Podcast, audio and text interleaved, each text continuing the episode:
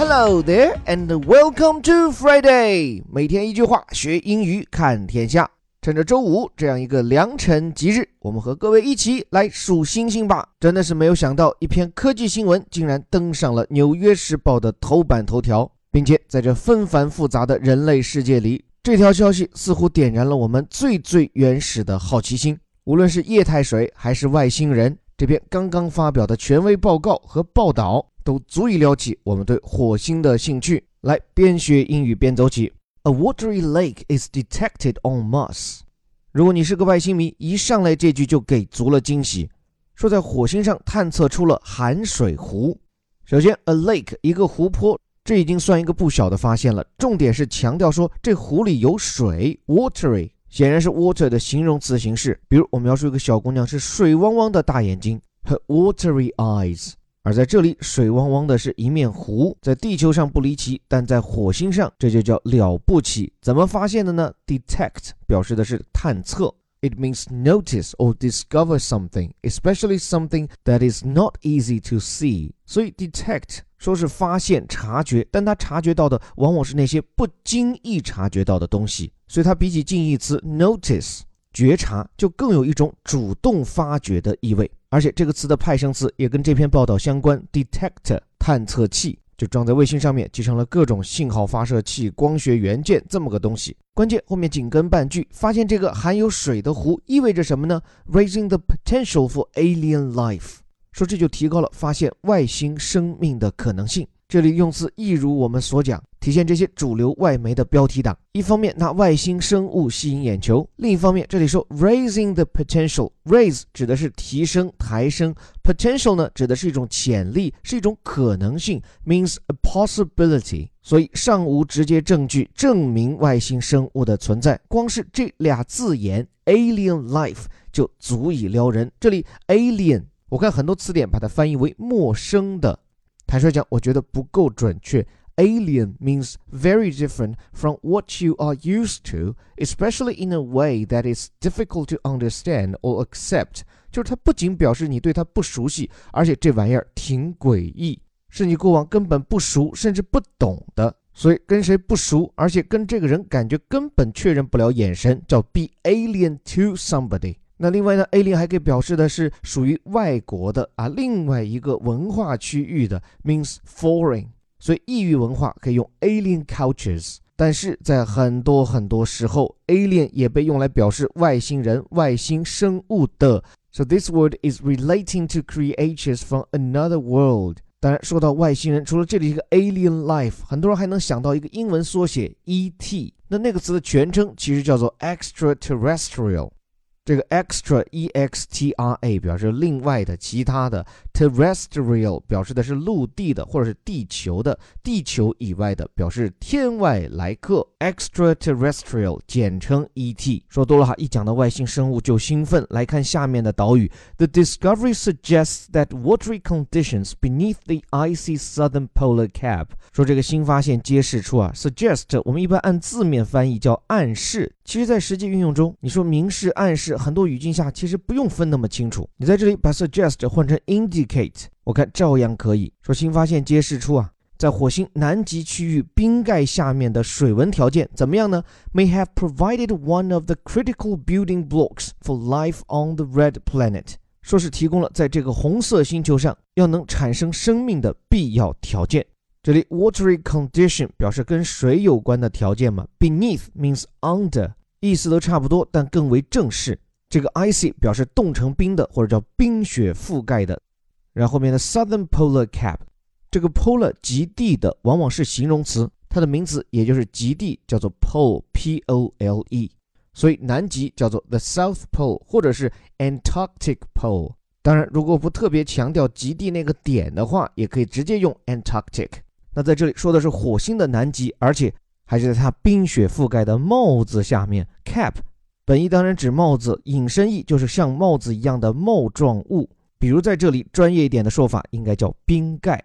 所以我们知道，其对标地球，我们都知道，在一些水域的表面结的厚厚的那层冰，起到的作用呢，其实就像一层厚厚的大棉袄。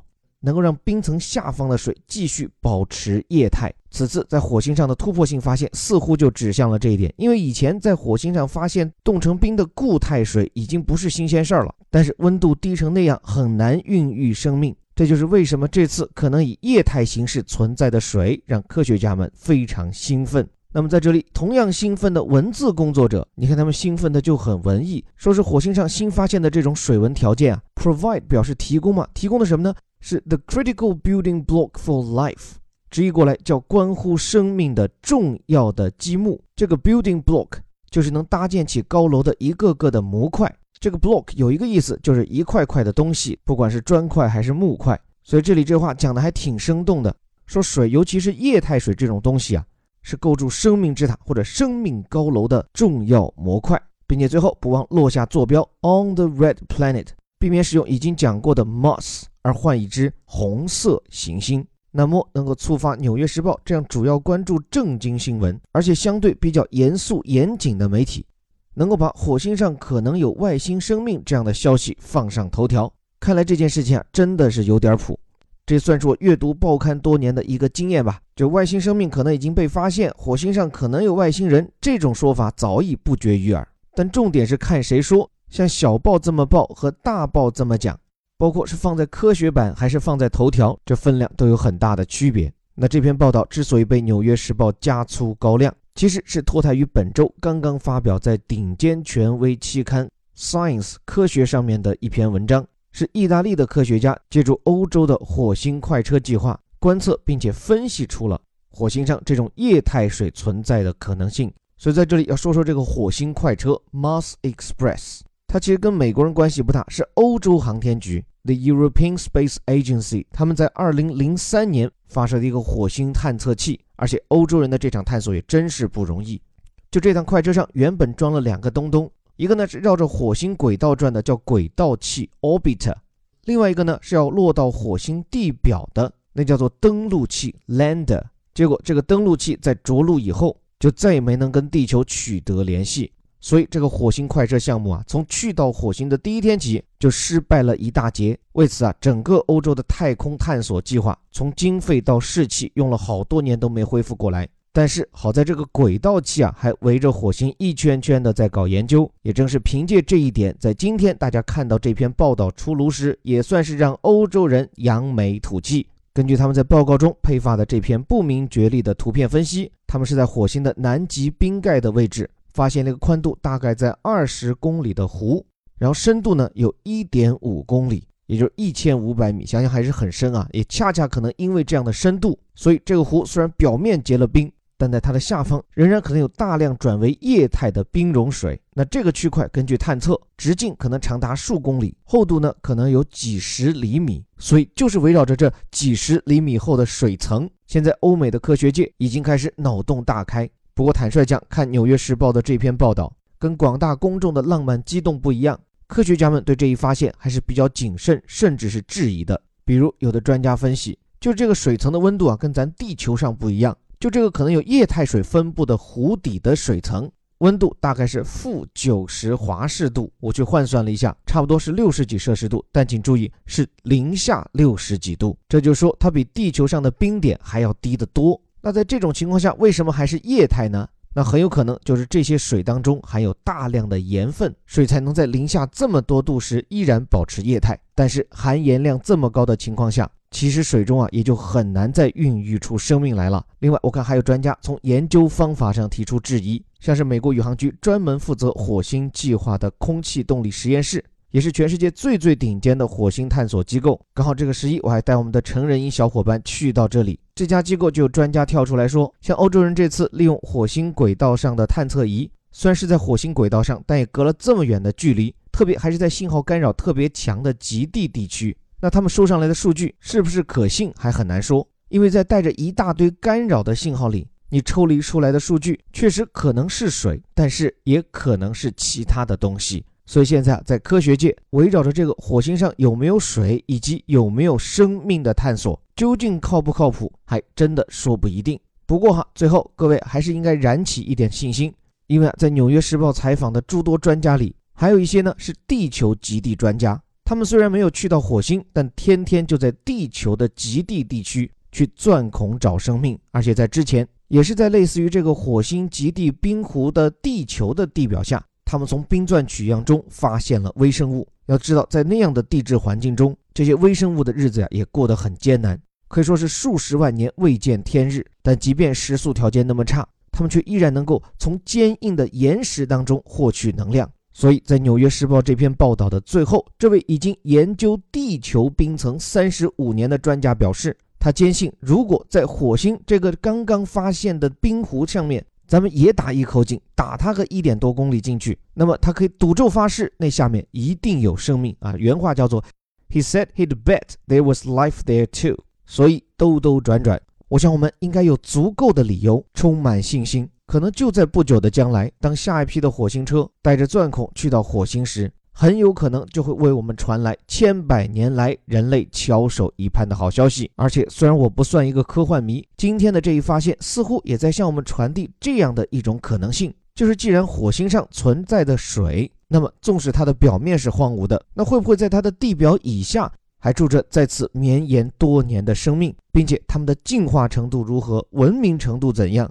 我想，这都是值得我们搓着手、咧着嘴，像孩子一样兴奋地猜上一把的话题。另外，顺带再说上几句，在昨天，当我们定下这个选题，在我们的编辑群里，就有小编感慨说，像这样的新闻放在国内，那多半只是放在科技版，甚至是文化版，但没想到《纽约时报》这样的媒体却把它放在了头版头条。那我说这一点倒是不意外，因为此前我读过的外刊外报，包括在我们前不久顶级外刊精读课上讲过的像《经济学人》这样的刊物，已经是不止一次，甚至可以说是隔一段时间就会把诸如人工智能呀或者抗癌新突破呀这样的科技新闻放上头条，放上封面。